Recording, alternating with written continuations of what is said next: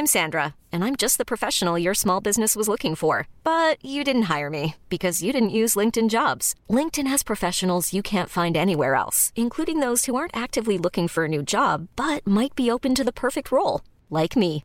In a given month, over 70% of LinkedIn users don't visit other leading job sites. So if you're not looking on LinkedIn, you'll miss out on great candidates like Sandra. Start hiring professionals like a professional. Post your free job on linkedin.com/achieve today. Place des Fêtes, Antoine Dabrowski sur la Tsugi Radio. Le jeudi sur Tsugi Radio et sur la radio du mouvement Up, je vous attends place des fêtes, un lieu de musique, de culture, de partage et d'amour. Alors que les représentants du spectacle vivant, des festivals sont encore à l'heure où je vous parle rue de Valois euh, pour parler futur, futur proche. On a envie d'envoyer plein d'amour à nos copains des festivals. Alors je pense à, à la Magnifique Society fin juin à Reims, on en reparlera un peu plus tard, mais aussi à Fame, le festival international de films sur la musique qui lance aujourd'hui sa septième édition entièrement en ligne. Toujours abrité par la Gaieté Lyrique en partenariat avec la plateforme MK2 Curiosity, Fame c'est 15 films pour raconter l'époque à travers la musique. Vous pourrez voir un concert filmé du nouveau projet de l'icône Jarvis Cocker, les pionnières de la musique électronique comptées par Laurie Anderson, l'artiste plasticien Phil Collins, non pas le batteur, qui fait trembler les prisons américaines au son de la house music, ou encore Fabulous, le portrait du retour en Guyane de la star du voguing, La Sendra Ninja, réalisé par Audrey Jean-Baptiste. Audrey Jean-Baptiste sera à ce micro tout à l'heure en compagnie d'Olivier Forest et Benoît Ike, les co-directeurs artistiques de Fame. À 19h30, on poursuit notre petite semaine spéciale avec les artistes d'Egoist Records, le label derrière le tremplin BPM Contest. Après Mila Dietrich mardi, Miralo hier, on accueille ce soir Select, un jeune homme qui aime d'amour tendre son synthé modulaire. On va voir ça. Au menu de Place des Fêtes 128 aussi la chronique de Corentin Fraisse qui viendra nous faire un petit débrief des annonces de Bachelot si elles sont arrivées d'ici là. Euh, mais d'amour, hein, j'ai parlé d'amour tout à l'heure, il va en être question beaucoup avec un musicien qui a su se faire une place dans nos cœurs ici à Tsugi Radio. Il avait joué en live dans notre studio de la Villette pour le premier anniversaire de Chez Michel, notre émission de cuisine. On l'avait recroisé en direct de son studio à lui lors du Maison Tsugi Festival pendant le confinement. Avec son falsetto irrésistible et son groove gracieux, il porte en lui les plus grandes voix de la soul et les entraîne sur son dance floor intime. Il s'appelle Jean Onge et il est le premier invité de Place des Fêtes aujourd'hui.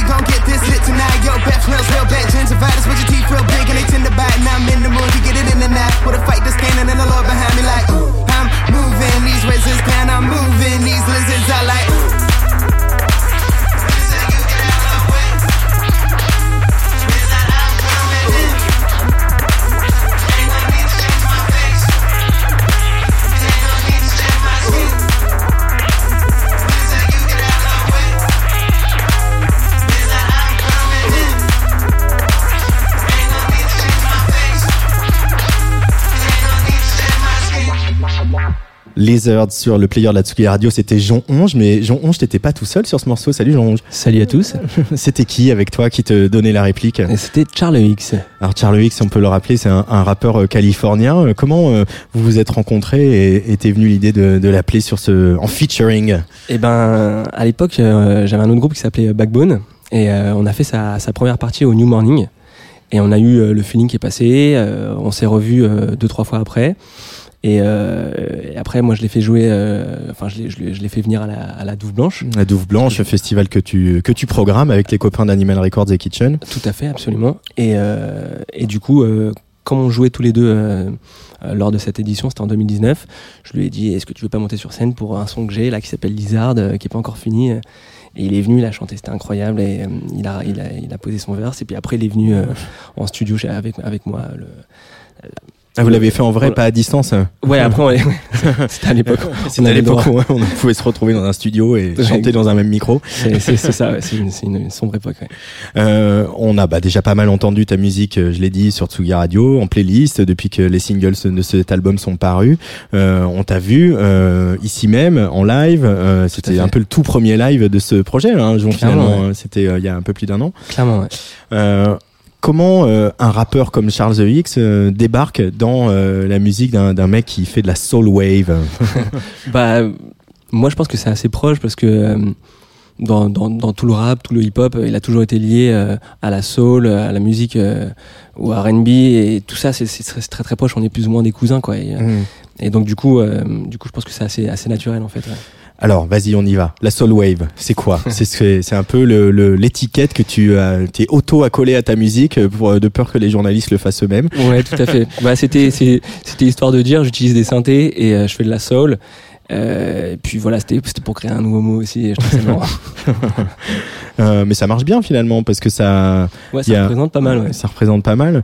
Mais il y a un goût de, il y a un goût du synthé. On va y revenir parce que j'ai choisi des morceaux qui sont euh, révélateurs. Mais il y a aussi un vrai goût euh, de la techno et de la musique électronique, des arpégiateurs en folie, etc. ouais. Des filtres qui qui tordent. D'où il te vient ce goût-là, Bah, c'est toute ma jeunesse, c'est c'est toute la French touch et euh, j'ai commencé à écouter ce style de musique là quand j'étais tout jeune quoi.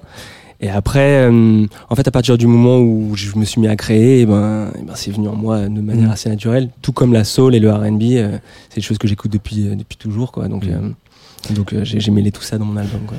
La soul, la soul de Bill Withers, euh, évidemment, mais aussi Michael. Complètement. Ouais. Michael, c'est un peu le, le totem indépassable pour Jean Onge. Je crois que je l'ai dépassé dernièrement. Je Ah crois ouais que je crois que vraiment c'est ma c'est mon, mon inspiration ultime en termes de musique mais mais je crois que je crois que ça y est je l'ai dépassé dernièrement et je me suis dit bon bah Michael c'est un mec comme un autre quoi. Tu vois c'est c'est- voilà non, Ouais. non mais vends 8 millions d'albums, après on en reparle, mais non mais c'est important de se dire que bon bah oui c'est c'est c'est une, icône ultime mais euh, enfin voilà tu vois on fait de la musique quoi. C'est pas on fait pas de tu vois ouais, personne n'est sacré, ça c'est. ouais euh, on sauve pas des gens quoi tu vois donc, euh, Personne n'est sacré en musique et à la fois, euh, Michael, il a aussi tout fait. C'est-à-dire qu'il a inventé quelque chose, il a inventé aussi un rapport au corps, il a inventé le fait d'être une, pop star aussi. Euh, bah, c'est pas le seul, mais euh, euh, voilà, il y avait euh, il y a Prince, Madonna, il y en a plein d'autres, etc. Mais il a invent, il a quand même inventé aussi un code de la pop star. Est-ce que ça c'est quelque chose qui te qui te parle chez lui ou au contraire t'es vraiment le côté la musique pour la musique, le son pour le son, le chant pour le chant? Non, non, je pense que t'as, t'as entièrement raison. Moi, dernièrement, je me suis fait la réflexion euh, après ma 150 millième écoute de Thriller, juste le titre Thriller. J'ai écouté dernièrement et je me suis dit ah mais Thriller, mais, mais c'est de la funk en fait. Mm. je, je m'étais, je m'étais jamais dit que thriller, le titre thriller, c'était de la funk. Ouais. Et en fait, il nous a, il nous a amené tellement loin avec son imagerie et avec sa, ses, ses danses et, tout ça qu'on, qu'on en oublie quel style même de musique il faisait, tu vois. Et je- ça, je trouve ça exceptionnel en état. Euh, toi, quand tu travailles, alors lui, il travaille avec Quincy Jones, avec les plus grands, euh, puis euh, voilà, il y a cette carrière incroyable de Michael Jackson, et puis tout ce, tout, voilà, tout ce bad buzz aussi, quoi, qui vient avec le personnage. Mais pour laisser Michael Jackson euh, de côté, euh, toi, quand tu travailles, il y a quelque chose qui euh, ressort d'important, c'est, que c'est la mélodie qui va donner le tempo à tout le reste de ton travail et tout le reste de la production. Euh, euh, pourquoi tu commences par la mélodie euh, Pourquoi un, geek de synthé et d'arpégiateur comme toi commence par la mélodie? Bah, hum, c'est ce qui va me donner les émotions. Et donc, du coup, à partir du moment où je suis entraîné par, les émotions qui rentrent en moi, peu importe quelles émotions, à vrai dire, si j'ai envie de danser ou de pleurer ou je sais pas exactement, et bah, du coup, ça va me permettre de, faire la, de suivre le, de continuer la compo après, quoi. Donc t'es, le- genre de mec qui chantonne tout le temps ou qui essaye une mélodie sur son clavier, qui s'enregistre, euh, voilà, ouais. et qui que tu construis autour de ça. C'est comme Ah ça que ça se passe, un morceau de Jean Onge. Ah ouais, complètement. je, je chante tout le temps et je suis toujours là à avoir des mélodies dans ma tête, je les enregistre sur mon portable. Et après, je me dis, ah, ça, ça peut être bien. Et des fois, c'est nul et des fois, ça marche, quoi. Et- Ouais. ouais, complètement. Et les mots, ils viennent comment? Ah, les mots, ils sont compliqués à venir, à vrai dire. Ah ouais Franchement, c'est, je trouve que c'est le plus dur de, de ce que de ce que je fais, moi, dans ma création.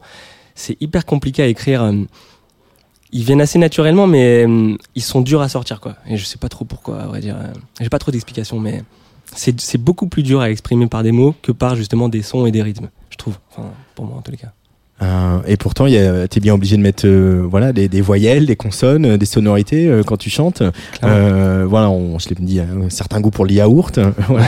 Commencer par le titre de ton disque. Qu'est-ce que c'est ce, ce mot Faux Chain, ce premier album de Jean Onge Bah du coup comme tu me- comme tu le dis si bien, c'est j'ai j'ai pour composer ben je, je fais du yaourt pour composer mes mélodies de voix et donc du coup euh, un des mots qui revenait le plus souvent c'était faux chain. Et euh, C'est ton petit côté de Jamiroquai c'est peut-être mon côté Jamiroquai complètement. Et du coup euh, je, je sais pas trop pourquoi mais euh, ça revenait constamment. Et en fait si je pense qu'il voilà il faudrait demander à un psychologue ou un machin. Mais en vrai si je fais du yaourt s'il y a des mots qui reviennent c'est qu'il y a un rapport avec euh, quelque chose qui se passe en moi à l'intérieur de moi. Et donc du coup je me suis dit bah vas-y je vais je vais le mettre en, en nom d'album. C'est ce Ouais. qui me correspond le mieux quoi on va dire Mais avec le recul, tu lui as donné un sens à, à ce, à ce nom, à ce mot Faux Chain, que tu peut-être pas obligé de nous dire, mais est-ce qu'il a, il a revêtu un sens un peu euh, secret pour toi? Bah du coup euh, food chain je le je le traduis enfin quand je le chante en yaourt après je le traduis en four chains donc Ouais. les quatre chaînes tu vois j'imagine un peu les quatre chaînes qui me retiennent de ma pseudo liberté ou je sais pas exactement ce que je recherche dans la vie et du coup euh, je, je- voilà c'est les quatre chaînes pour moi c'est les four chains Les Four Chains Voilà. Mais qui te retiennent de quoi?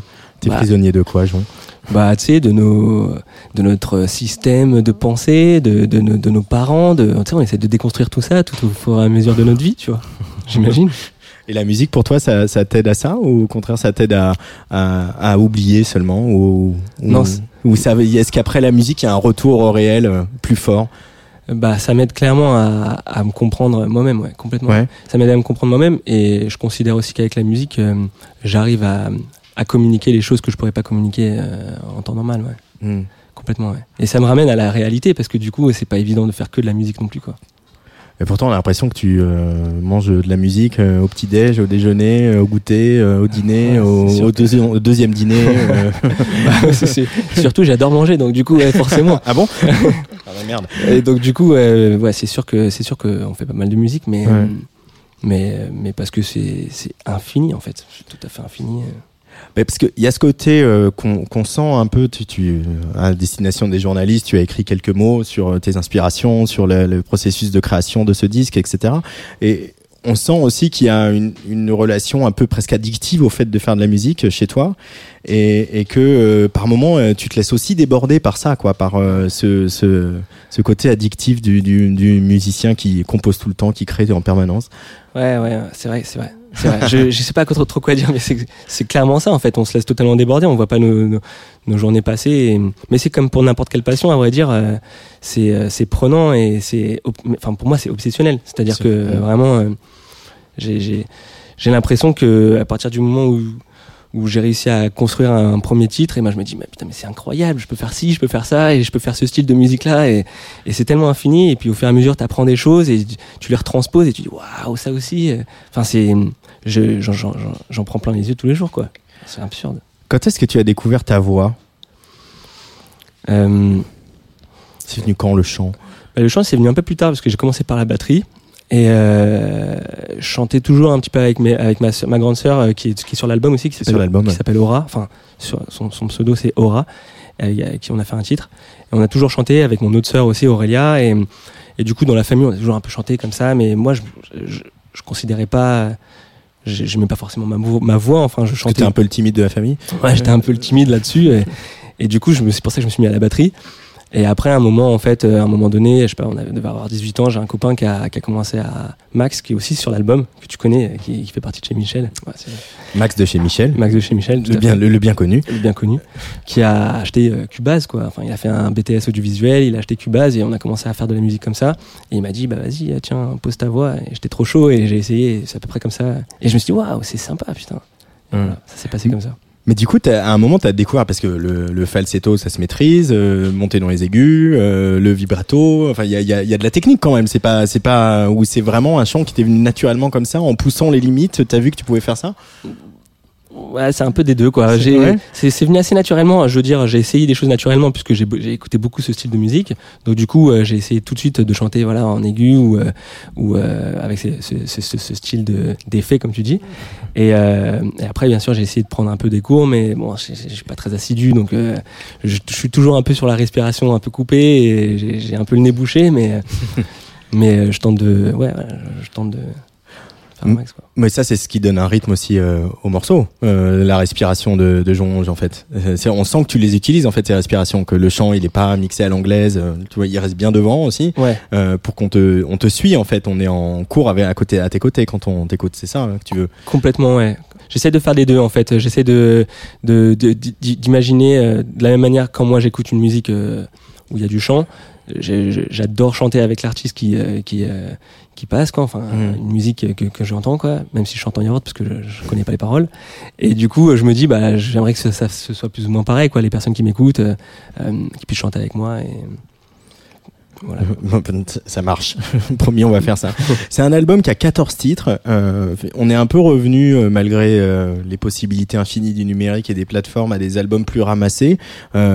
Euh, pourquoi bah, et qui, qui, qui fait qui, voilà qui fait quasiment une heure je crois de tête Ouais. euh, euh, pourquoi avoir mis autant de titres euh, voilà t'avais besoin de sortir tout ça il y avait un côté aussi euh, euh, parce qu'on part dans des ambiances très différentes on va écouter des choses hein, mais il y avait il y avait cette envie de montrer beaucoup de facettes de Jean Onge Bah ouais, c'est- c'est-à-dire que j'ai composé pendant à peu près un an et euh, j'avais, euh, je sais pas, genre une quarantaine de titres.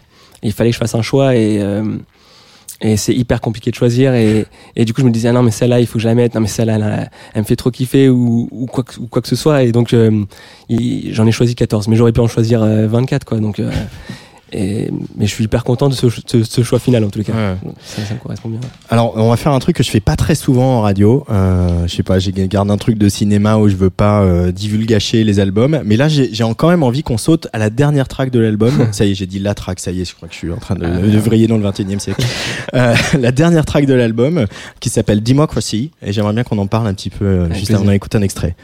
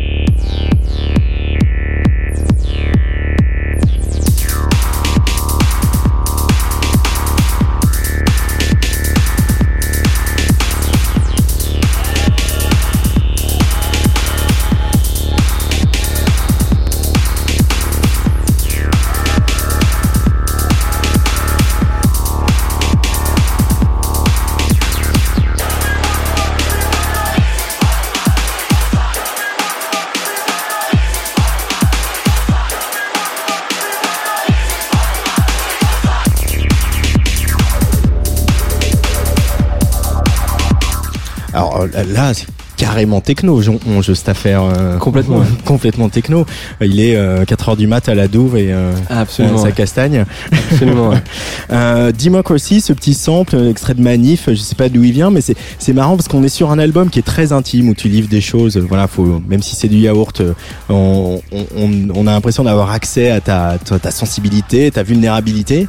Et là, on a un truc très euh, très uppercut, très coup de poing. euh, pourquoi cette irruption du politique comme ça euh, à la fin de ton disque, Jean Hum, je sais pas.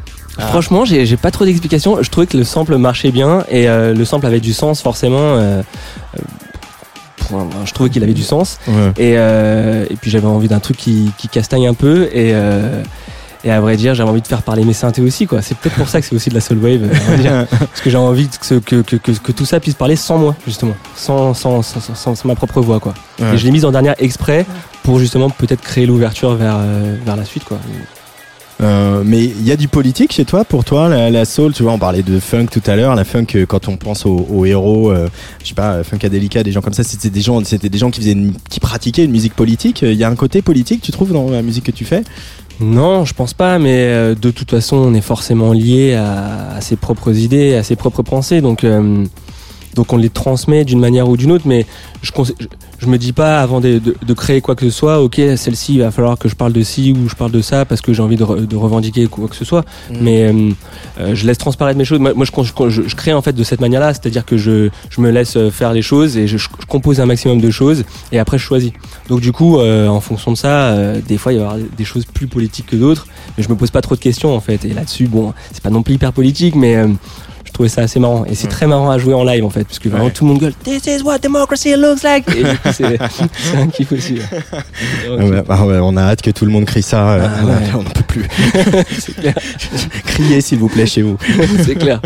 Euh, ce qui est marrant aussi, c'est que tu parles beaucoup d'amour, euh, mais pas tant d'amour, euh, tu vois, de romance, pas tant. euh, voilà, il y a vraiment ce truc d'amour pour la musique qui est presque, qui est presque philosophique, presque mystique par moment.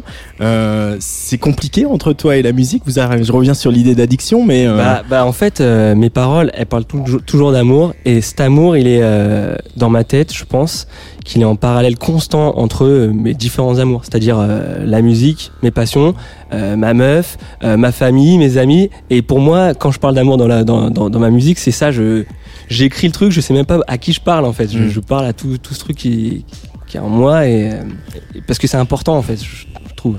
L'amour, c'est con, mais. Jean Onge est une boule d'amour. Ça aussi, c'est une boule d'amour, et ça me fait hyper plaisir qu'on écoute un petit extrait de ça sur la Tsuga Radio.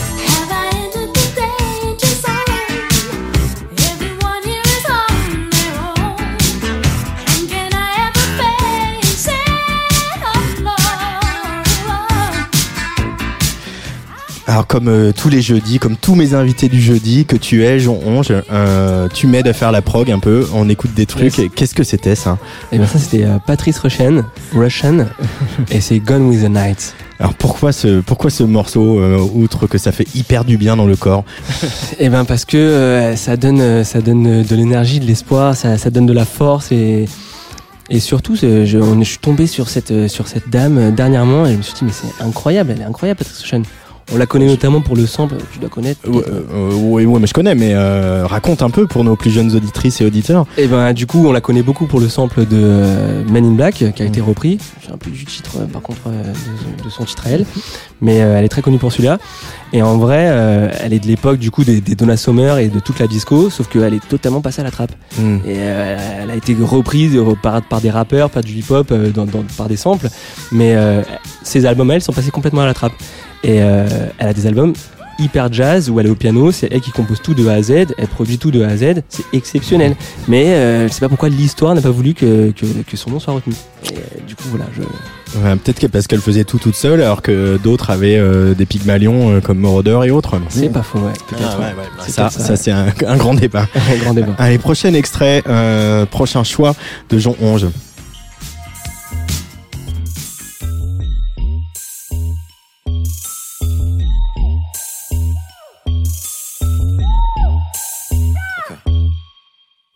Haters wonder why Gambino got the game. Half tie thicky, all she wanna do is bang. her. Got her hair done, French braids, now she ASAP. Bino so insensitive, she asking why you say that. I'm chillin', real nigga feelin'. Rich kid asshole, paint me as a villain. Still spittin' that cash flow. DJ Khaled, I got penthouse on both coasts. PH balance, real nigga, I rep those. Why though? Cause I said so. Get deep in that Pepto. I got five on it like Benfos. I got more tail than that Petco. You faker than some sweet and low. Yeah, you got some silverware, but really, are you eating though? Are you eating though? Nigga, are you eating though? Breakfast, lunch, and dinner's for Childish Gambino, euh, bien sûr connu pour euh, This Is America, euh, qui, a, qui a bénéficié d'une ressortie euh, suite euh, Ouais. aux événements de Black Lives Matter euh, avant l'été. Euh, là, c'est Sweatpants. Euh, Qu'est-ce qui représente pour toi Childish Gambino, euh, Jean? Bah là, dans ce titre-là, c'est vraiment son flow qui est extraordinaire. Et euh, pour moi, il représente euh, un artiste qui, qui s'en tape des codes et, euh, et des, de ce qu'il veut faire. Tu vois, il fait, il, fait de la réalisation, il fait des albums soul, il fait des albums hip-hop, euh, il chante, et il joue de la musique, il s'en fout en fait. Et Mm. je trouve ça, euh, je trouve ça assez cool en fait de pouvoir avoir une pluralité comme ça dans son art, euh, sans trop se poser de questions. Euh, Au-delà du contexte sanitaire, euh, quand on est jeune artiste, qu'on démarre un projet aujourd'hui, d'avoir des figures comme Childish Gambino, euh, ça pousse à, ça fout des coups de pied au cul, euh, ça aide à se lever le matin, à se dire là, je suis pas assez bon. Bah ouais, ouais, clairement, ouais. Clairement, on a envie de, euh, on a envie de, de donner au moins autant que ce que, que ce que ces personnes-là représentent, quoi. Clairement. Mm. On se dit, mais euh, elles font tellement, elles, elles, elles donnent tellement pour leur art et pour euh, à se défendre et à faire des choses euh, tellement stylées que clairement, ça donne envie, quoi. Mm. Ça donne envie de se pousser et de se d'aller plus loin que ses limites, quoi. Clairement. Alors lui aussi, il y a une dimension euh, politique euh, qui est euh, clairement assumée pour le coup. Et il y a un truc qui est aussi important, notamment dans le clip de This Is America, c'est aussi quelque chose qui passe par le corps. Euh, vraiment, il, son corps, il le montre, etc. Mais au-delà de ça, il y a, il y a, on sent que c'est une musique de la sueur. Toi, ça te parle aussi quand je dis musique de la sueur, Jean Onge? Ouais, ouais, complètement, ouais. Complètement, ouais. Mais euh, c'est c'est parce que c'est lié à un style, en fait. Et, euh, et euh, moi, quand je parle de soul music, je parle plutôt de, du coup, de, on parle beaucoup de Bill Withers, mais quand je parle de Bill Withers, je parle plutôt de son groove. Et après, moi, ce que j'aime beaucoup, c'est Otis, Otis Redding. Et du coup, c'est la sueur, c'est du rock presque. Et, C'est du rock, ouais. Et c'est ça que j'aime. Ce truc avec le temps 2 en avant, etc. ouais. Et ouais, exactement, ouais. c'est donner, c'est donner ses tripes sur scène et jusqu'à en crever, quoi. Et, et je pense que c'est par là que ça, c'est par là que ça passe. Mm. Enfin, chez moi, c'est par là que ça passe en tous les cas. Dernier extrait, dernier choix de Jean Onge sur la Tsugi Radio. Alors là, pour le coup, c'est une totale découverte en ce qui me concerne.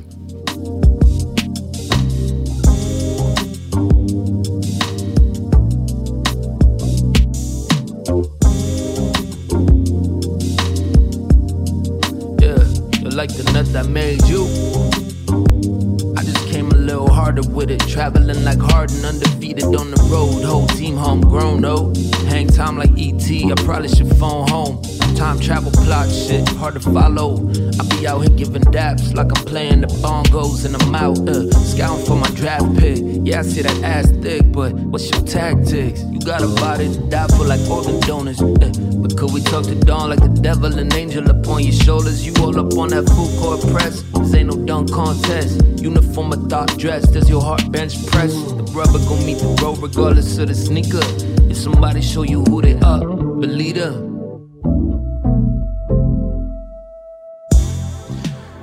Euh, euh, pardon, je suis un tout petit peu perturbé parce que on devrait pas garder nos téléphones avec nos Ouais, notifications. J'allais te lancer sur ce morceau que j'adore et là j'ai un urgent du Parisien. PPDA visé par une enquête pour viol. Ça n'arrête plus. Ah, Écoutez, bah, écoutez, la parole est libérée, on y va. Euh, bref, revenons à nos moutons. J'ai l'invité Place des Fêtes sur Tsugi Radio.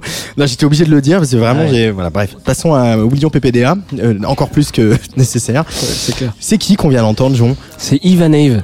C'est un superbe rappeur euh, norvégien, je crois. J'ai- J'oublie tout, tout c'est assez honteux ce que je veux dire, mais je sais plus s'il est norvégien ou suédois, mais je crois qu'il est norvégien. Et euh, c'est pareil, il a un super flow, et du coup, comme il est norvégien, il a un mini accent qui Ouais. est à peine perceptible, et du coup, qui donne un groove très particulier. Ouais. Et euh, Tu joues là-dessus, toi aussi. Euh, Bah- pas, pas, c'est pas ta langue maternelle, l'anglais. Complètement, ouais. Complètement, ouais, je joue là-dessus, même si je le remarque pas pour le coup, parce que je m'écoute pas de la même manière que j'écoute Ouais. les autres artistes. Et, euh, et c'est pour ça que lui, je kiffe ce qu'il fait, parce que euh, il travaille aussi avec des, des, des producteurs que j'aime bien, qui, qui s'appelle Mond Design, je sais pas si ça dit Mhm. quelque chose, c'est un américain, qui a, qui a ces gros snaps comme ça, euh, très posés, et, euh, avec des accords hyper harmonieux que je trouve, je trouve trop beau. Et, et voilà. Voilà, c'est marrant m'a- parce que c'est l'inverse de Otis Redding. C'est, c'est pas le temps 2 en avant, c'est un peu au fond de la vallée du Grove, quoi. C'est clair, c'est clair, mais c'est très laid back, quoi. Ouais, c'est ça, ouais. Mais c'est pour ça que je m'appelle Jon Onge, tu vois. Genre, il y a tout, tout ce principe de paradoxe euh, de, de, de, de mon prénom J-O-N avec euh, Onge inversé. euh, et on est entouré de paradoxes. Et donc, du coup, voilà, j'ai en même temps, j'ai en même temps les trucs euh, hyper posés et hyper calmes que euh, envoyer toutes les tripes sur, euh, sur scène, quoi, tu vois. Euh, on arrive au terme de cette première interview de Jonge, un peu en longueur comme ça, en tête à tête sur Atsugi Radio, avec euh, l'occasion de la sortie de Faux Chain, ton Yes. premier album. Tout On à pourrait fait. parler de cette pochette aussi, euh, qui est très noir et blanc aussi, parce que c'est juste un, un dessin de ton visage euh, en ligne claire, comme on dit. Complètement, ouais. Euh, c'est qui qui l'a fait C'est euh, c'est Marie. Ah, ça, ça, c'est parti d'une d'une photo euh, d'une amie qui s'appelle Fanny Duval, Ouais. euh, qui a pris mes premières photos promo. Et après Marie euh, Marie Duranté, euh, qui, a- qui, est, qui est ma compagne dans la vie de tous les jours, Et euh, une de, des voix de Tsugi Radio. qui est une des voix de Sugi Radio. Exactement, Absolument. dans l'émission Ping et Pong avec Pauline Guillonneau. Absolument, tout à fait. Et, euh, et du coup, c'est Marie qui l'a dessiné. Et euh, je lui passe un coucou d'ailleurs. Et, euh, et puis voilà, après, on a fait cette pochette avec elle. Euh, alors tout ça, c'est bah voilà, vous, vous le savez, hein, si vous êtes des fidèles de Tsugi Radio, c'est quand même une, une- une joyeuse bande euh, qui euh, évolue autour de la galaxie. euh, à la base, Animal Records et Kitchen, euh, euh, évidemment, euh, tous ces artistes qu'on a rencontrés euh, au fil des, des mois et des années d'existence de Tsugi Radio. Euh, L'émission chez Michel, on l'a dit, un restaurant. euh, bon bah voilà, en ce moment Panto les restos c'est compliqué, mais quand même qui ouvre malgré le contexte qui s'appelle Panto Baguette. Absolument. Euh, Baguette. J'ai- mangé voilà. ce midi d'ailleurs. Ah bah, ah bah, il va falloir que je me fasse inviter. Euh, et puis cet événement, on va en parler un, un petit peu pour finir quand même, Jean. euh, euh, la Douve Blanche, un Yes. festival qui a lieu tous les premiers week-ends de juillet. Euh, vous en êtes où? Toi, t'es le programmateur. euh, tu prends pas voilà tout- toutes les décisions de production, etc. Mais euh, vous en êtes où? Vous venez d'annoncer les dates. C'est du 2 au 4 juillet euh, cette fait. année. Euh, vous y croyez? Vous êtes comment là? On y comment, croit. comment on fait? Comment on fait quand On y on, a un petit festival comme la Douve Blanche Écoute, euh, on serre les fesses et, euh, et surtout, euh, surtout, on y va, on y croit et jusqu'à jusqu'à ce que ce qu'on nous dise, bah non, c'est pas possible quoi. Ouais. Mais mais on est obligé d'y aller. On vit pour ça. C'est tellement c'est tellement fou ce qu'on vit tous les ans que qu'on peut pas qu'on peut pas se permettre de, de faire autre chose quoi. On, on tente le tout pour le tout et on verra bien ce qui se passe. Quand si euh, voilà certains d'entre vous certaines d'entre vous ne connaissent pas la Douve Blanche euh, qu'est-ce que tu pourrais donner là comme flash comme petite image euh, euh, qu'est-ce que c'est la Douve Blanche? Pourquoi c'est pas un festival comme les autres Jean Alors, la douve blanche, c'est en été, au tout début du mois de juillet. Quoi qu'il arrive, il fait forcément super beau et il y a un soleil incroyable. Et vous vous retrouvez euh, au milieu des douves d'un château avec euh, presque 1500 personnes, c'est-à-dire très très peu. Et là, vous passez trois jours euh, dans un bonheur absolu, euh, entouré de, de bonne bouffe, euh, de bonne musique. euh, vous rencontrez plein de gens trop sympas et, et vous kiffez quoi pendant trois jours. C'est une utopie en fait. C'est Ouais, une utopie la Douve Blanche. C'est une utopie à deux blanche et c'est une utopie aussi gastronomique, hein, pas que euh, musicale et Ah, culturelle. hein. Complètement, ouais. complètement gastronomique, ouais, avec des chefs euh, absolument euh, sans sas. Euh, c'est pas toi le, le plus euh, cuistot de la bande, mais ce lien entre cuisine et, et musique, tu, tu le vois, tu le conjugues au quotidien, toi, Jean Rouge Moi personnellement, bah oui, oui, complètement. ouais. Tu vois des analogies entre comment la manière dont on parle de musique et la manière dont on parle de, de gastronomie? Ouais, c'est c'est c'est c'est de l'accord, euh, c'est de l'accord de goût, euh, c'est de- c'est des choix, c'est euh, c'est de la création, c'est c'est des tests, euh, c'est faire cuire un truc et voir ce que ça donne. Euh, ouais, c'est plus ou moins pareil, c'est revenir le lendemain et dire ah c'est pas ouf en fait. et puis ça périme, et c'est tout pareil en fait, où ça périme pas, où tu dis ouais mais ça c'est vraiment incroyable. Franchement ouais, il y a des c'est c'est très très proche ouais. La bouffe et la musique complètement. ouais. Bon bah on va aller manger à Panto Baguette en attendant de faire un after euh, à la Douve Blanche euh, Clairement. cet été, du 2 au 4 juillet, je le rappelle.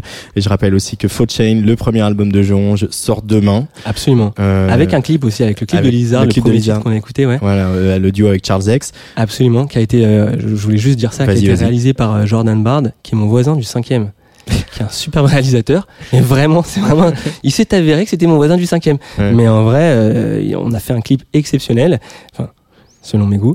Et, euh, et je vous en dis pas plus, mais il y y a une participation aussi d'un, d'un, de Johan Leroux, qui est euh, freerunner, euh, champion de freerunning. Donc c'est du parcours, c'est les Yamakasi. est- bah, il fait pas partie de Yamakasi, mais c'est plus ou moins ça. Et on allait sur les toits de Paris. Et je vous en dis pas plus, mais il faut aller le voir parce que c'est euh, absurde, Putain, le méga teasing quoi. complètement. Sort demain. J'ai choisi un, un morceau pour euh, qu'on se quitte. Euh, je vous euh, recommande d'aller écouter ce disque dès demain quand il sera disponible, de l'acheter peut-être, tu vois, de l'acheter sur, Sur Bandcamp. sur Bandcamp par exemple pour que ça aille directement à, à Jean euh, euh, qui a déjà fait un crowdfunding hein, pour arriver à, produire ce disque l'année dernière. hein, donc euh, Tout à fait, ouais. voilà. Du coup, les vinyles arrivent bientôt, c'est un double vinyle. C'est un double vinyle. Bah, J'espère bien. La, la, la soul c'est meilleur en double vinyle, non? Absolument. I Will Never Let You Down, j'ai choisi pour qu'on se quitte. Euh, bon, parce que je suis un grand sentimental, mais au-delà de ça, euh, qu'est-ce qu'elle raconte cette chanson, Jean? Euh, bah, du coup, elle a été produite par Disco by State, qui est un producteur norvégien que j'ai rencontré. Et cette chanson parle d'amour, en fait. Et, et, elle- comme toutes les autres, mais celle-ci particulièrement, et elle parle du fait que je, je, je, je, je te laisserai jamais tomber, en fait. Quoi qu'il arrive. Et je dirais pas qui, quoi, ni la musique, ni mes amours, ni quoi que ce soit. Et tu vois, c'est, elle veut dire ça, quoi. Clairement. bah, Nous non plus, on ne te laissera jamais tomber. Merci Jean-Ange. Merci à toi. I Merci Will à Never Let You Down sur le player de la Tsugi Radio. Allez, ciao. Bisous.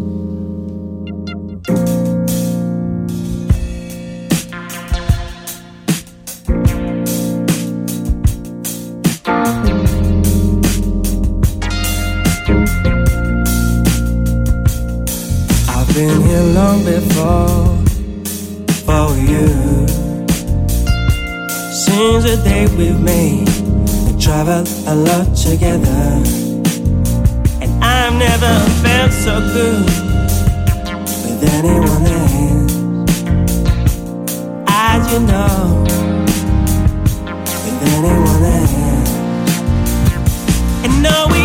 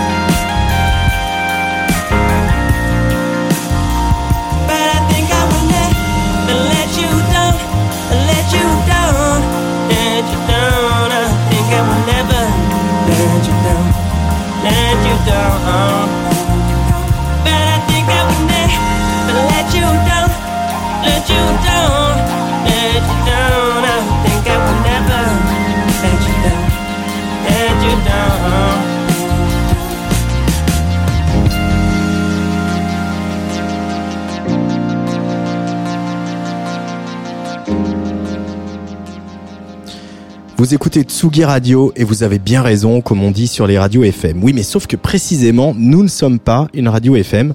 Déjà parce que nous ne diffusons pas de publicité et qu'accessoirement, on n'est pas en FM. Au-delà du contexte général, on a vraiment envie de, de continuer à vous proposer la musique d'aujourd'hui et de demain en toute indépendance, d'accueillir nos résidentes, nos résidents ici à la Villette, de vous proposer toujours plus d'émissions euh, passionnantes, euh, euh, divertissantes, amusantes, euh, ce que vous voulez. Alors si vous voulez nous aider, on a ouvert une page sur le site Tipeee. C'est très simple, pas plus compliqué que de donner un projet de crowdfunding ou, à la cagnotte pour les 30 ans de votre petit cousin. La seule différence, c'est que on aimerait bien que vous nous donniez un petit peu tous les mois, comme si vous vous abonniez à Tsugi Radio, en quelque sorte un abonnement libre que vous pourrez interrompre absolument quand vous voulez. Une seule adresse, si euh, vous voulez nous soutenir, tipeee.com slash Tsugi Radio, T-I-P-E-E-E.com slash Radio. Et s'il y en a d'autres qui ont besoin d'aide en ce moment, ce sont les festivals, on n'arrête pas de le dire, mais certains n'ont pas attendu les annonces gouvernementales du jour, qui se tardent d'ailleurs à venir hein, pour se lancer, car il faut bien y aller et fixer un horizon. On se donne donc rendez-vous le dernier week-end de juin dans le magnifique parc de Champagne à Reims pour la magnifique Society. On ne sait pas encore combien nous serons, si nous serons assis, debout, masqués, testés, voire vaccinés, on, peut toujours rêver, mais on y sera, ça c'est sûr. Herbie Clara Luciani, Fol Amour, notre révélation masculine Hervé, Arlo Parks, Lala Ace, mais aussi Philippe Catherine, Petit Biscuit, Crystal Murray, Yuxek, La Créole. Que c'est bon hein, d'annoncer un line-up de festival, ça m'a manqué. Hein, qui aurait cru que cet, cet exercice, qui est souvent euh, considéré comme le pensum de l'animateur de radio, deviendrait si savoureux. Décidément, ce virus rend bien des choses possibles. Et le meilleur moyen d'aider les festivals, c'est bien sûr d'acheter vos places. Alors si un petit week-end en Champagne vous tente, vous savez quoi faire.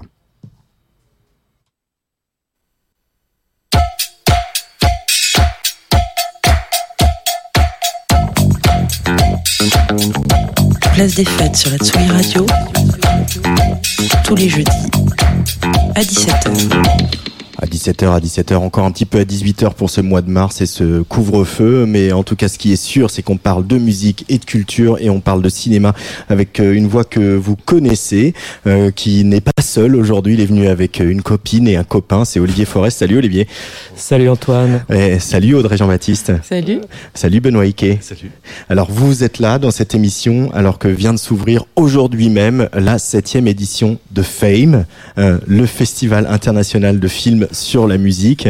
Euh, C'est jusqu'au 25. Euh, forcément une édition très particulière Olivier. hein. Bah oui, effectivement, c'est vrai que compte tenu des quelques circonstances que je ne vais pas rappeler, dont j'imagine tout le monde, euh, tout le monde est au courant et tout le monde en, en, en pâtit un petit peu. Effectivement, normalement, Fame se déroule à la Gaieté Lyrique, euh, en salle. On a nos grandes salles, on fait des DJ sets, on fait des fêtes, on fait des rencontres. Et là, compte tenu des circonstances, et on avait anticipé ça un peu tôt avec la Gaieté Lyrique, Mm. cette édition va se dérouler entièrement en ligne. Euh, donc sur la plateforme de MK2 qui s'appelle MK2 Curiosity où on va avoir bah, une programmation de 15 films euh, inédits. Donc c'est euh, la première fois pour nous hein, c'est un peu une première de, de faire ce format en ligne. On essaye de bah, on garde le moral hein, puis on essaye d'être un peu optimiste vis-à-vis de ça. La principale chose qu'on se dit c'est que pour la première fois Fame va être accessible dans toute la France à tout le monde et ça, ça nous, ça nous fait plaisir. On a l'impression d'ouvrir un peu les portes et on avoue que c'est ça qui compense un peu le, voilà, un peu la peine de pas être en direct dans les murs de la gaieté. Benoît Ike, donc vous êtes euh, co-directeur artistique de cette aventure de Fame euh, avec Olivier Forest. Euh, la question de ces, ces, ces- enfin pardon, je vais reprendre la question d'annuler. Elle s'est posée de ne pas avoir lieu cette année ou jamais?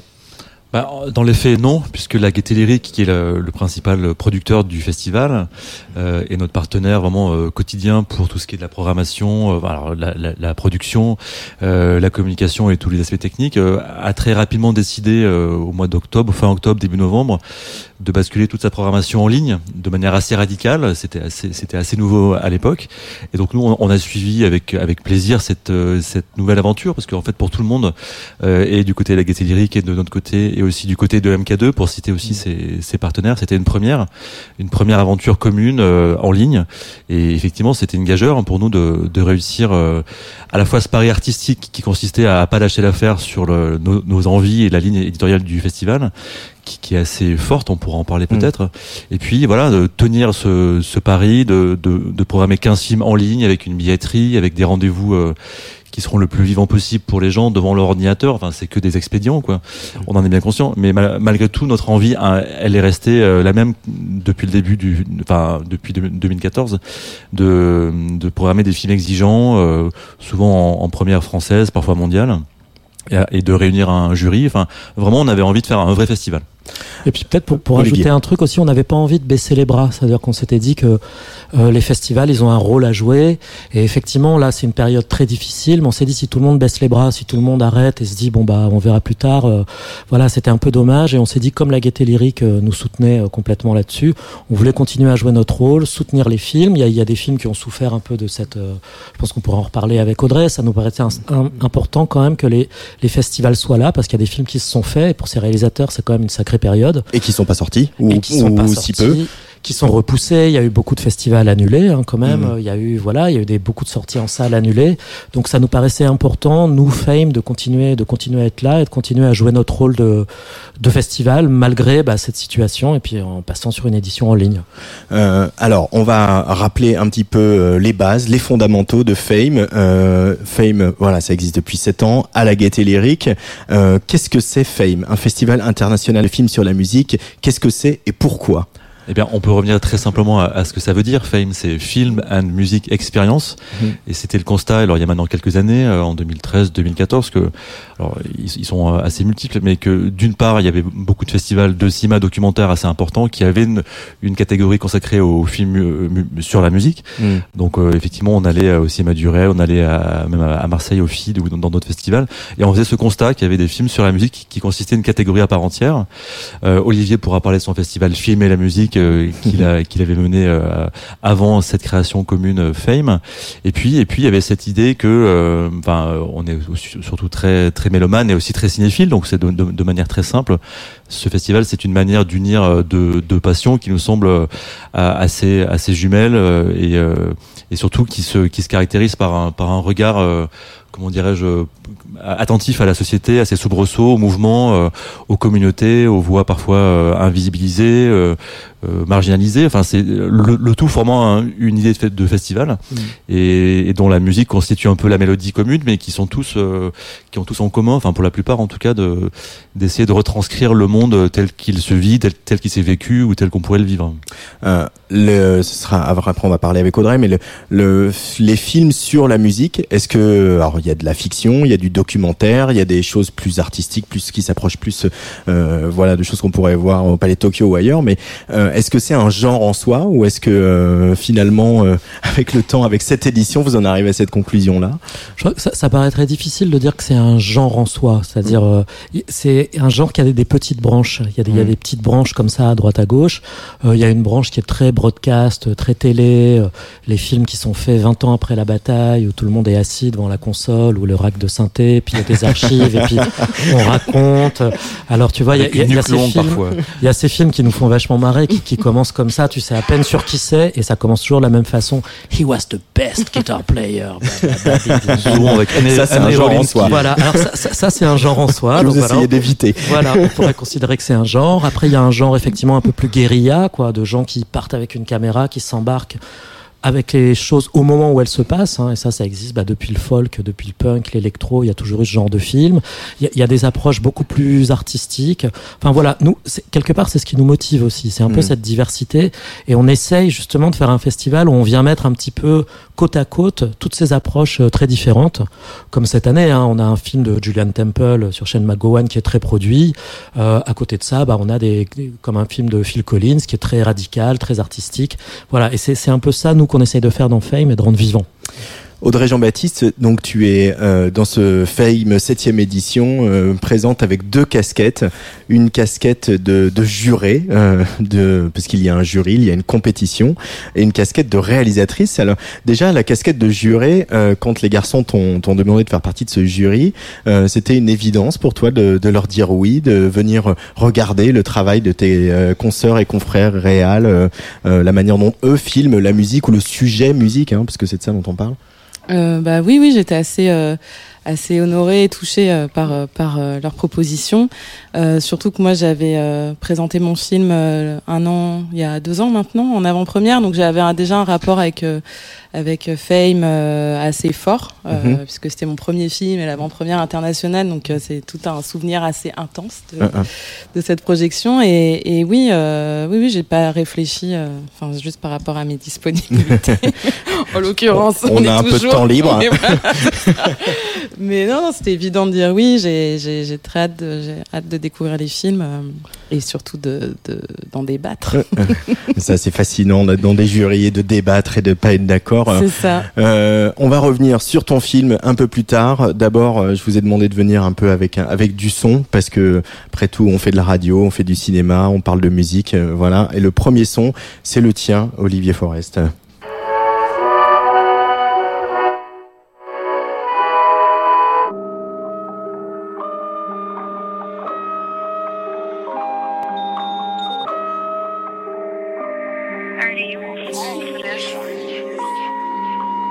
Gu- Gucci flip flops, fuck it, hit your bitch in massage.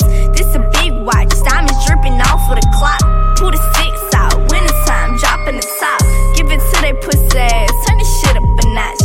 Gucci flip flops, make a kick rocks.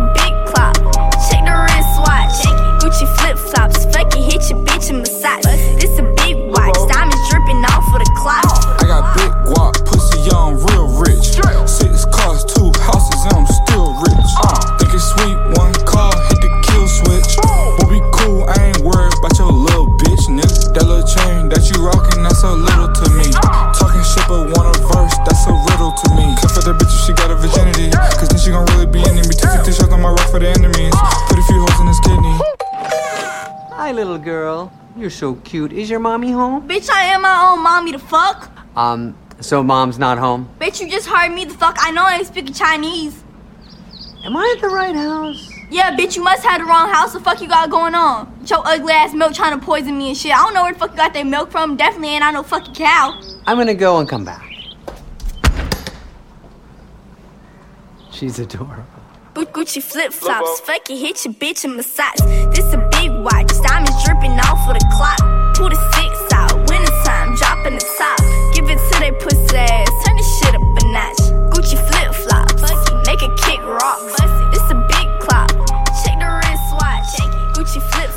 Fame 2021, on verra Jarvis Cocker chanter avec euh, son nouveau projet. On verra un film sur les ébouriffants euh, idols, euh, le rock britannique dans sa, la forme qu'on préfère.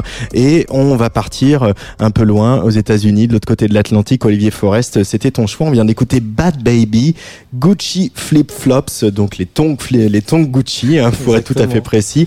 Et ça, ça va être un film. euh, c'est pour illustrer, pardon, un film qui s'appelle American Rapstar, Olivier. Ouais, voilà, American Rapstar. euh, un film qu'on est assez content de présenter parce qu'il est, voilà, il traite du- d'une scène très très contemporaine qu'on a appelée le SoundCloud rap.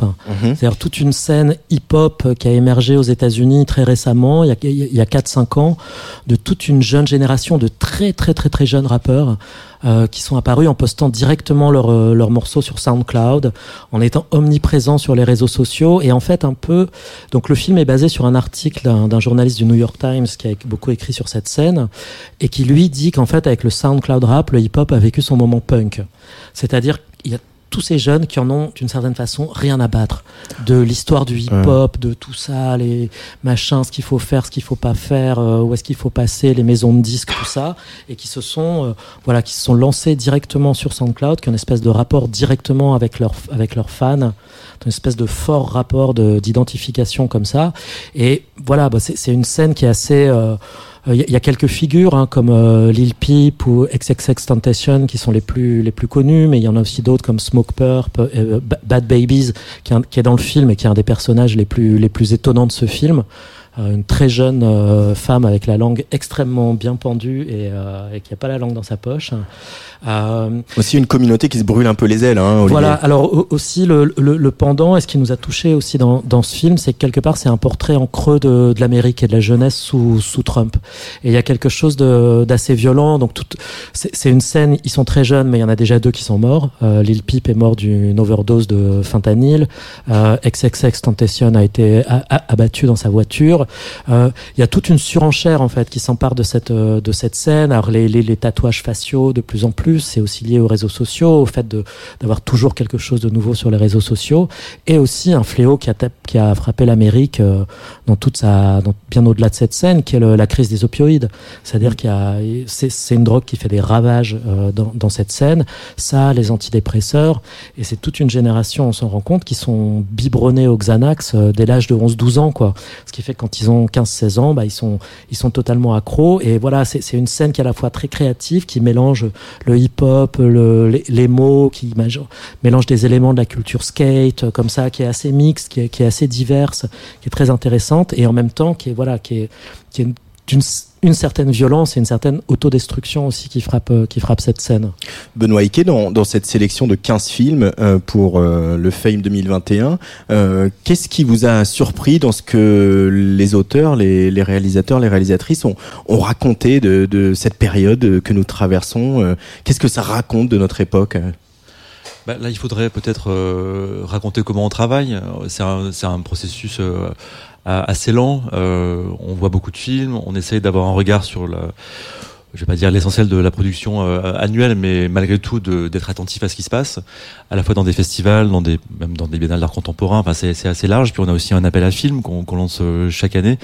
C'est un peu des filets dérivants comme ça, euh, Mhm. comme des antennes qui nous permettent de, de recevoir un certain nombre de films. Et alors ça c'est pour le, le processus. Et, euh, et à l'issue de ce- celui-ci, on rassemble des objets qui nous semblent effectivement, comme tu disais, euh, raconter un peu l'état du monde. Et là, il faut aussi rappeler le contexte dans lequel on a travaillé. C'était la fin de l'année 2020. Il y avait les élections américaines qui étaient très tendues. Je pense qu'on a quelques films, quelques choix qu'on a opérés ont, été faits peut-être, euh, je, je sais pas, dans un contexte très spécifique qui consistait à, à être hyper euh, euh, tendu avec les résultats des élections, avec ce- même avant. Il faut quand même se rappeler qu'en octobre-novembre, c'était quand même très tendu. Et alors, il faudrait qu'on aille voir un psy, mais peut-être que le, le choix sous-jacent de, de enfin, ce qui, ce qui, ce qui sous-tend le fil de cette programmation, pour te répondre enfin, euh, c'est un- une attention peut-être particulière à porter sur euh, un État de l'Amérique. Mais Alors, c'est, c'est- tous les films ne sont pas Mm. consacrés aux États-Unis, mais en tout cas, American Rapstar et, et quelques autres dont on va parler peut-être euh, bah, attestent comme ça de toutes ces, ces lignes de fracture au, sein- au, au sein de la société euh, américaine. C'est peut-être ça qui, qui caractérisait le, le festival cette année, avec quelques films qui échappent à ça. Mais euh, il y a quelques années, on, on avait fait un festival qui se manifeste, qui se s'illustrait ou se caractérisait par un fil un peu féministe comme ça. Mm. Voilà, nous, on est des très modestes passeurs de ce qu'on voit euh, entre guillemets, et euh, et, euh, et on est les premiers, comment dirais-je, surpris, intéressés par ce qu'on voit. On n'a pas de ligne éditoriale préétablie. Mm. Je crois que ce qui est, assez net quand même cette année, et ça, ça se dessine très nettement, hein, c'est qu'il y a tout ce qui a secoué effectivement la société américaine, de MeToo à Black Lives Matter, à plein de mouvements de fond comme ça qui continuent à, à, à secouer la, la société américaine euh, se, se reflètent dans les films. On l'a vu dans certains films qu'on a sélectionnés, dans d'autres qu'on n'a pas pu sélectionner non plus ou qu'on n'a pas pu avoir. Mais c'est clair que cette euh, cette lame de fond, elle euh, elle transparaît, elle transparaît dans les films. Cette année, c'était une évidence et c'est la la première année où c'est une évidence. C'est la première année où on le voit aussi nettement. Et en même temps, est-ce qu'il n'y a pas aussi un fil entre Thunderdome Never Dies, donc un film que vous présentez qui parle de la scène hardcore aux Pays-Bas, un doc sur les idols euh, Fury Bar, et puis le SoundCloud Rap, euh, il y a aussi euh, cette punkitude des choses qui s'exprime à travers ces projets qui sont musicalement très différents. Bah, moi, c'est le terme de hardcore qui me fait réagir. Je pense euh, assez souvent à, à cette notion de Simon Reynolds, ce critique euh, britannique, qui parle de ce hardcore continuum, enfin cette espèce de ligne de force comme ça qui qui peut rassembler euh, différentes esthétiques qui paraissent comme ça très très différentes en, en apparence, mais qui sont toutes mues par euh, ouais par une forme de radicalité, de prise sur le monde euh, qui est qui ouais qui, qui est dur quoi, parce que le, effectivement le on fait tous euh, cette expérience que le monde dans lequel on vit euh, se durcit et, euh, et la musique et le cinéma sont des sont des bons moyens de de, révéler ça en fait et, ce festival bah, en particulier cette année j'ai l'impression qu'il révèle pas mal de ces lignes de fracture là Audrey Jean-Baptiste, ce film dont on a parlé tout à l'heure, il s'appelle Fabulous. On en écoute la, bande-annonce, la version audio de la bande-annonce, et puis on en parle juste après.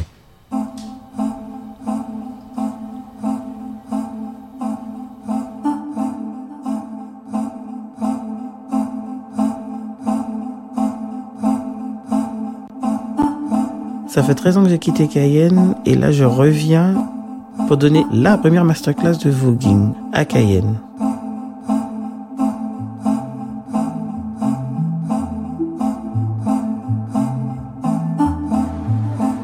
Le Macoumé ça veut dire homosexuel, mais le mot en créole pour dire homosexuel c'est Macoumé. C'est pas la pire insulte, il y en a plusieurs, mais ça fait partie des euh, insultes les plus, euh, des insultes les plus fortes, ouais. Faudrait quoi pour arriver à avoir, euh, on va dire, une communauté en Soyez visible.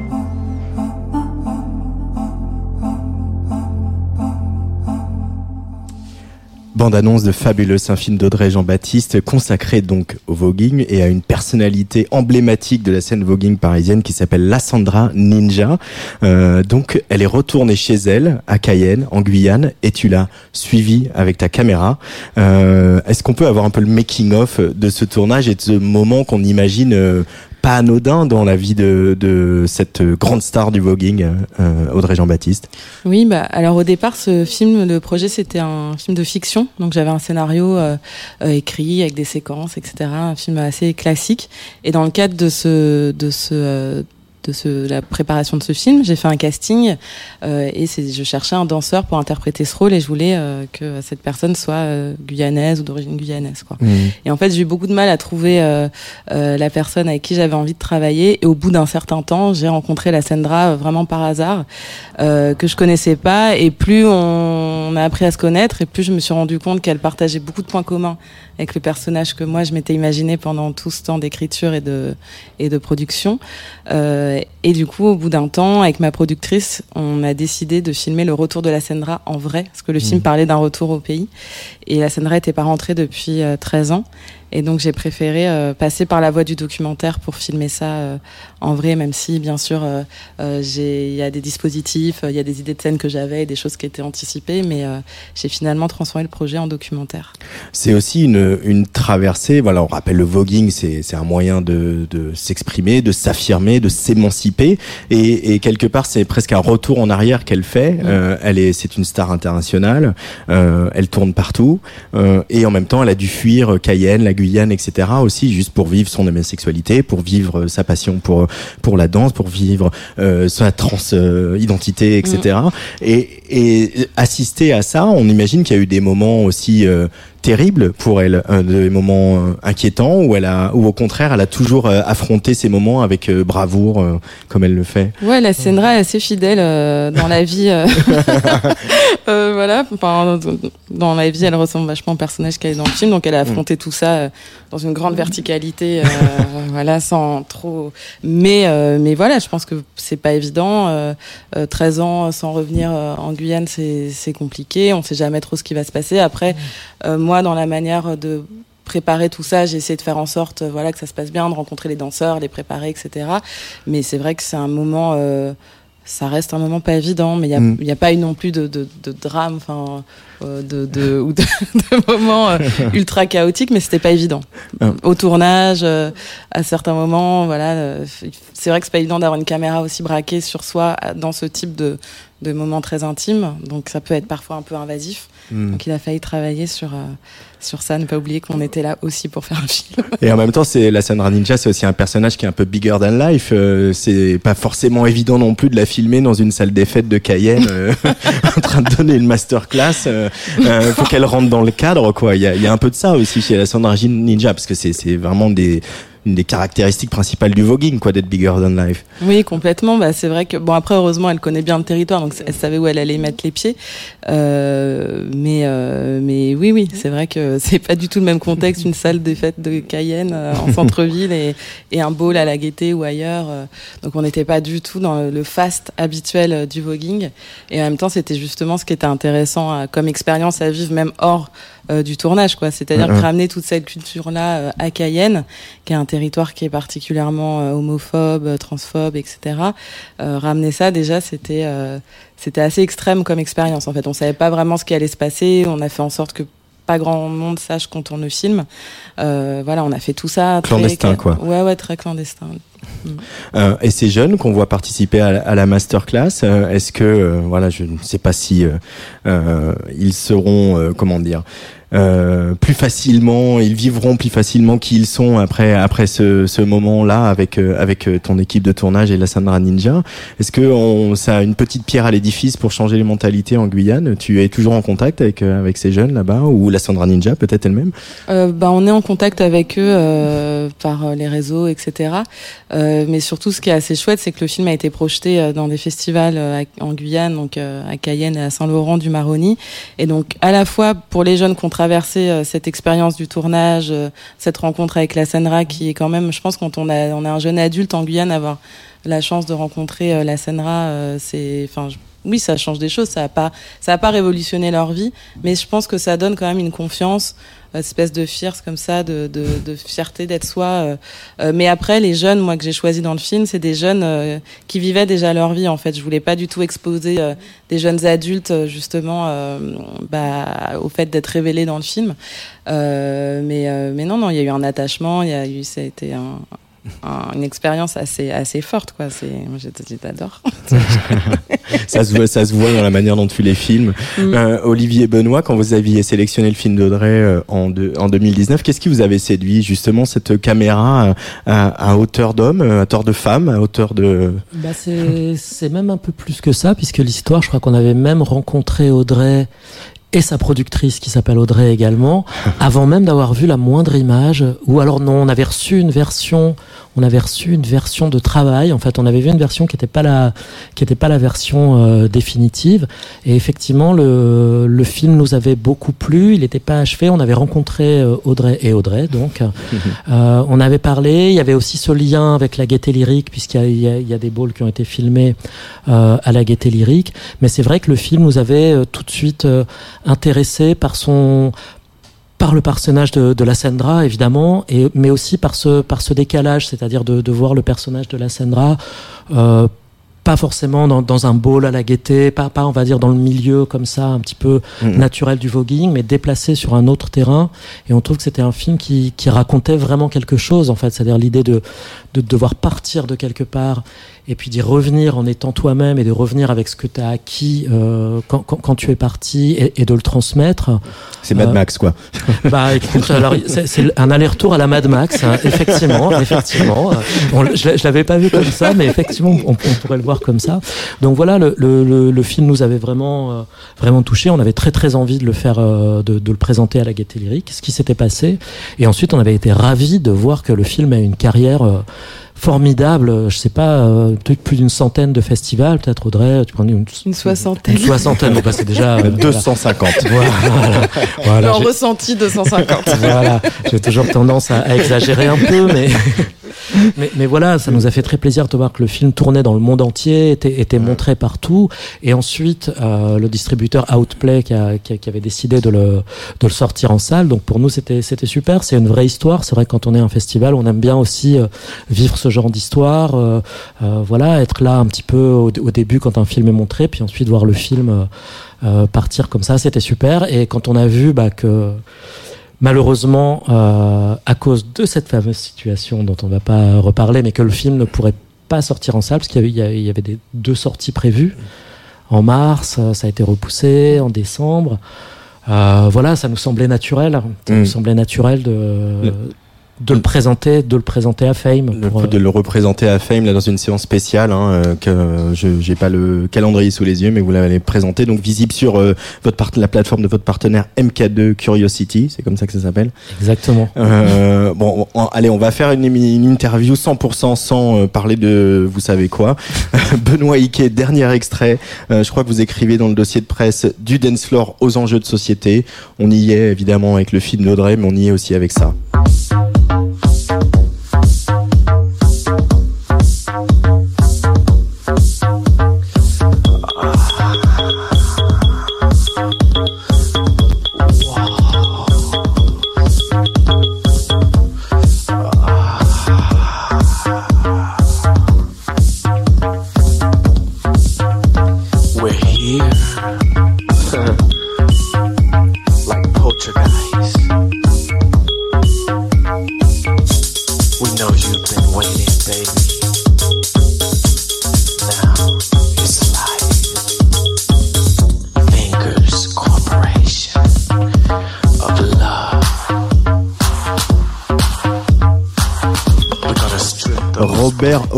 La légende de la house, bien sûr, avec Bring Down the Walls. Pourquoi ce choix Benoît Ike, euh, co-directeur artistique du Fame, de Fame, pardon.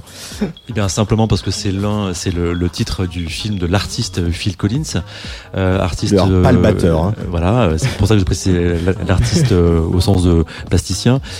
Phil Collins, qui est un habitué du festival, on l'a déjà invité il y a quelques années à, à présenter.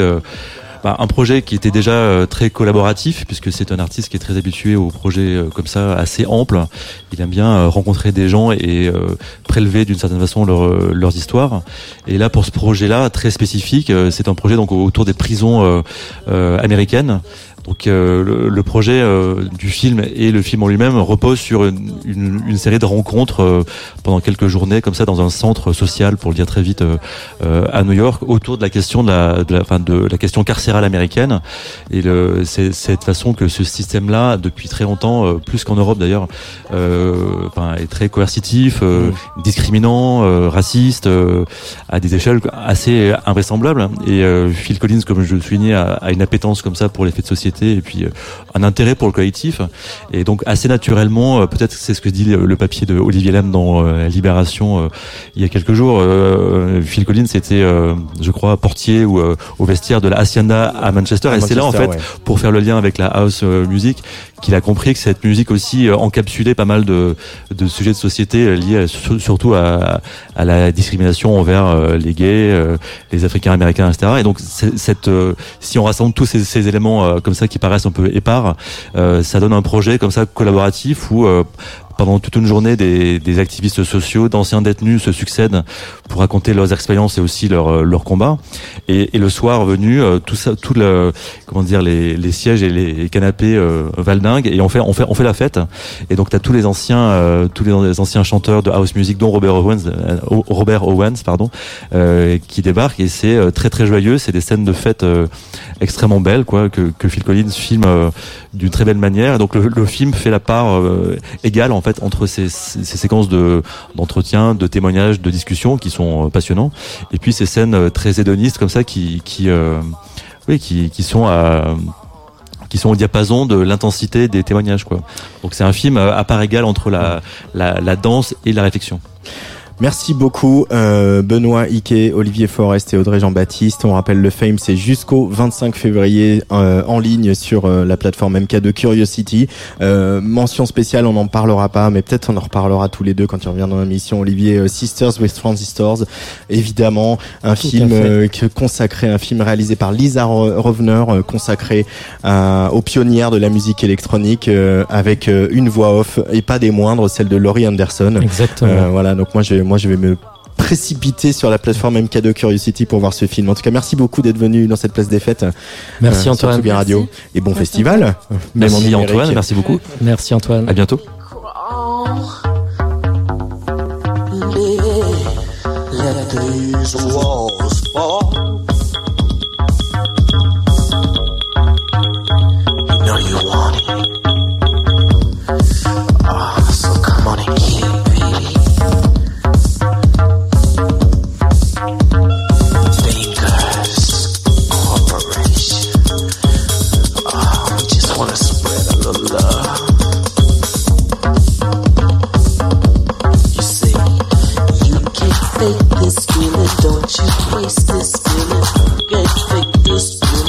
you this feeling. You can't feel this feeling, don't you waste it.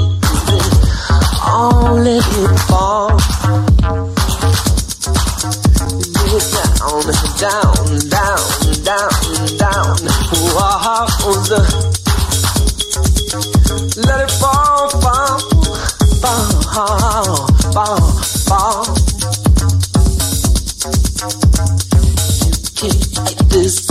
Don't you waste this feeling. You can't make this feeling. Oh, baby, let it fall. Bring down the walls.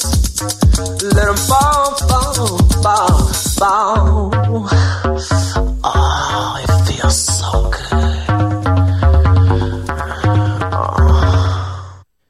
Robert Owens qui feule sur la Tsugi Radio pour euh, conclure euh, cette séquence autour du FAME, le Festival international de films sur la musique qui se tient depuis aujourd'hui et jusqu'au 25 euh, février. Un festival donc toujours abrité par la Gaieté Lyrique en partenariat avec MK2 Curiosity. Et voilà, comme je l'ai dit tout à l'heure, pour soutenir le festi les festivals, le meilleur moyen, c'est encore d'acheter des billets. Voilà, vous pouvez vous rendre sur le site de la Gaieté Lyrique ou de MK2 Curiosity pour acheter vos places pour visionner ces 15 euh, formidables films sur la musique sélectionnés par Benoît Ike et euh, Benoît et Olivier Forest. Place des fêtes, Antoine Dabrowski. Alors on ne sait pas si Roselyne Bachelot a choisi la meilleure manière pour soutenir les festivals, mais en tout cas Corentin Fraisse, notre chroniqueur qui ausculte tous les mois notre filière musicale euh, euh, qui va si mal euh, en ce moment, est de retour pour nous parler un petit peu aujourd'hui des victoires de la musique qui avaient lieu le week-end dernier et surtout de toutes les frustrations que cette soirée a réussi à créer. Bonsoir Corentin. Bonsoir. Et oui, c'était sympa cette soirée des victoires, non Honnêtement, moi je m'attendais à rien et ce fut, ma foi, fort plaisant. Euh, on avait préparé notre petite feuille de pronostic avec la personne qui partage ma vie, euh, une petite bière chacun parce qu'on est des déglingos. Et bim, on s'est calé devant France 2. Ouais, en 2021, on a les vendredis soirs qu'on mérite apparemment. Euh, je trouve que cette soirée a synthétisé les incompréhensions et les grandes frustrations qu'on peut vivre depuis plus d'un an, qu'on soit amateur de musique live ou carrément acteur du secteur musical en France. Déjà, c'était aussi étrange que jouissif de retrouver des artistes, musiciens, techniciens pour du live en prime et avec du public qui plus est. Euh, ouais, euh, grosse incompréhension pour les téléspectateurs en voyant du public devant la scène. Euh, pourquoi y avait-il du public aux victoires alors que les salles de spectacle et les cinémas sont fermés C'est une question que j'ai beaucoup beaucoup lue sur euh, l'outil Twitter. En fait, les organisateurs rêvaient que l'événement devienne un gros concert test avec 1300 personnes. Euh, malheureusement, la préfecture des Hauts-de-Seine n'a pas donné son autorisation. Alors 200 personnes ont été recrutées, des intermittents du spectacle, pour faire office de public, combler le vide visuel et sonore, en respectant la règle d'un siège d'écart comme ça se fait déjà pour quelques programmes de France Télé. Pendant la soirée, plusieurs artistes et musiciens y sont allés de leurs petits mots pour interpeller les pouvoirs publics, comme Benjamin Biolay au moment de venir récupérer son prix d'artiste masculin de l'année. Euh, C'est une soirée importante ce soir parce que c'est effectivement les victoires de la musique, mais comme vous le savez, ça n'a pas été une année très victorieuse pour la musique. Dans cette année de silence, a suivi un silence que j'ai trouvé assez étourdissant, un silence des pouvoirs publics et des gens qui sont censés être nos ministres de tutelle, par exemple. Et j'attends, si c'est possible, qu'on nous écoute un petit peu parce que, évidemment, on est des gens sérieux, on ne fera pas n'importe quoi. C'est assez simple en fait, hein, ce que demande le secteur, être écouté. C'est ce que me disent depuis des mois les directeurs de salle, les attachés de presse du secteur, les organisateurs de soirées, tout le monde. Une autre prise de parole a été marquante, celle du clarinettiste Thomas Savy, membre de l'orchestre des Victoires. On peut l'écouter. Madame la ministre de la Culture, n'entendez-vous pas les inquiétudes qui tournent au désespoir? On a beau être dans le spectacle, il faut payer son loyer, ses factures et nourrir sa famille. L'année blanche accordée par le président de la République aux intermittents du spectacle arrivera bientôt à son terme. Pourquoi refuser de la prolonger puisqu'il nous est impossible de travailler? Pendant cette terrible crise, des milliers de spectacles peuvent se préparer pour demain. Nous y sommes prêts. Mais qui nous paiera pour cela si le ministère de la Culture continue à s'y refuser? Prenez donc dès maintenant la décision de financer les concerts que nos publics seront heureux d'écouter d'ici quelques mois.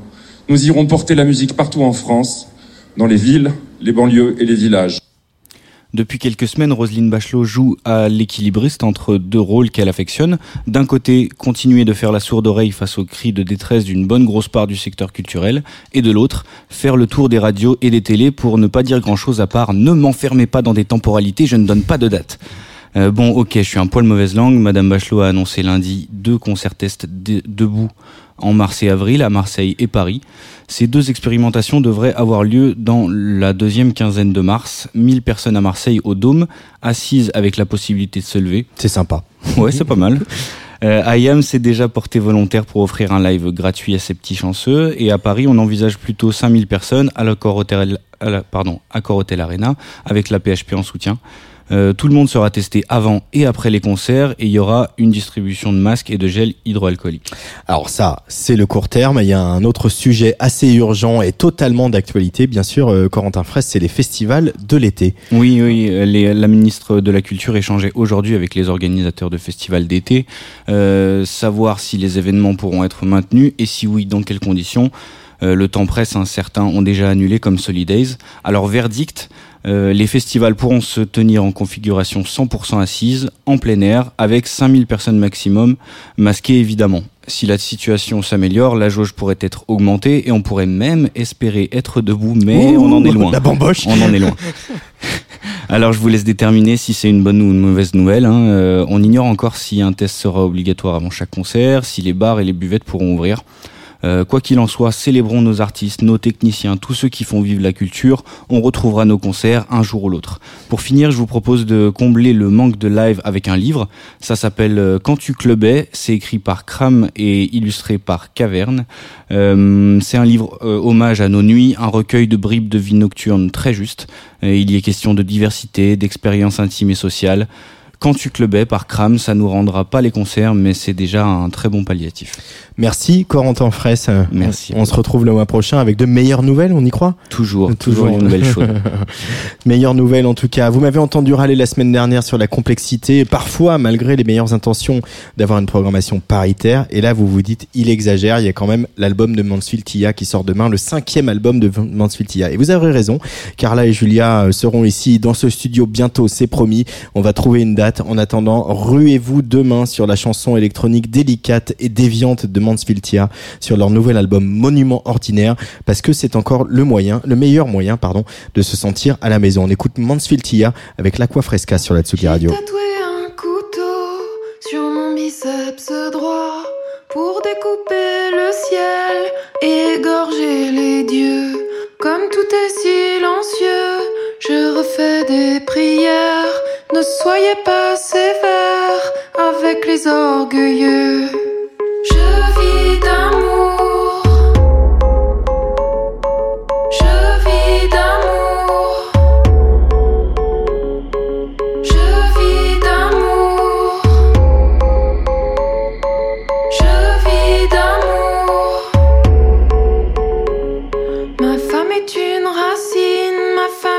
Que poussière. Mes amis sont les rivières sur lesquelles je vogue doucement. Mon frère est au balai, ma maison est en carton. Prenez tout ce que j'ai, je vous laisse les billets. Je vis d'amour.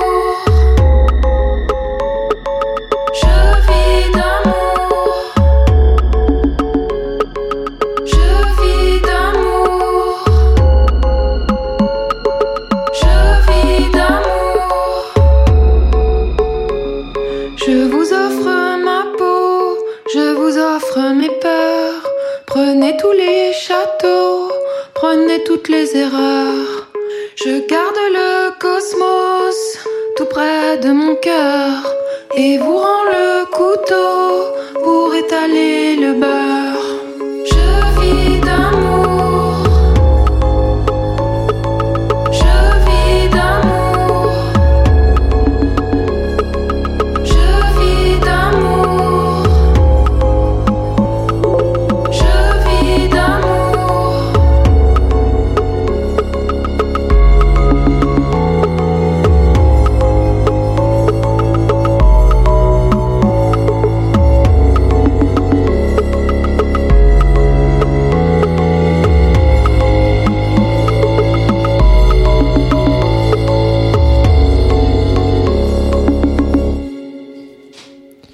Place des fêtes, c'est fini pour aujourd'hui ou presque. La semaine prochaine, exceptionnellement, pas d'émission, mais je vous laisse en bonne compagnie puisqu'on vous propose une nouvelle session de la Villette avec un de mes coups de cœur francophones de ce début d'année. Il s'appelle Floyd Shakim et je sais que vous allez l'adorer. Eux aussi, je les adore. C'est la team Tsugi Radio, Lolita Mang qui vous chouchoute sur nos réseaux sociaux et qui est aussi la présentatrice de l'émission Controversy qui reviendra le premier mercredi de mercredi de mars à 17h. Et puis Gaspard Guy Bourget à la Réal. Gaspard qui achève euh, son stage ici euh, dans quelques jours. Je tenais à, à, te remercier Gaspard pour ta disponibilité, ton exigence, ta bonne humeur. J'espère que tu vas pouvoir faire plein de beaux patchs de console, euh, mais je n'en doute pas un instant. Et maintenant place au live sur Tsugi Radio. On s'est fait une petite semaine spéciale Egoist Records, hein, parce que le euh, Egoist Records, je le rappelle, c'est le label derrière le tremplin BPM Contest. On a eu Milia Dietrich mardi, Miralo hier et euh, la première de Soum Soum, la nouvelle émission sur l'actu la nouvelle euh, scène électronique présentée par Caro et Zaspiro. Mais ce soir, on accueille Select, dont le synthé modulaire fait déjà des ravages en playlist sur Tsugi Radio. Le temps euh, qu'il s'installe, euh, pas longtemps, promis. On écoute un petit jingle et dans quelques secondes, c'est Select en live sur Tsugi Radio. The softest sheets you've ever felt. Now imagine them getting even softer over time. That's what you'll feel with Bowl and Branch's organic cotton sheets. In a recent customer survey, 96% replied that Bowl and Branch sheets get softer with every wash. Start getting your best night's sleep in these sheets that get softer and softer for years to come. Try their sheets with a 30-night guarantee. Plus, get 15% off your first order at bowlandbranch.com. Code BUTTERY. Exclusions apply. See site for details.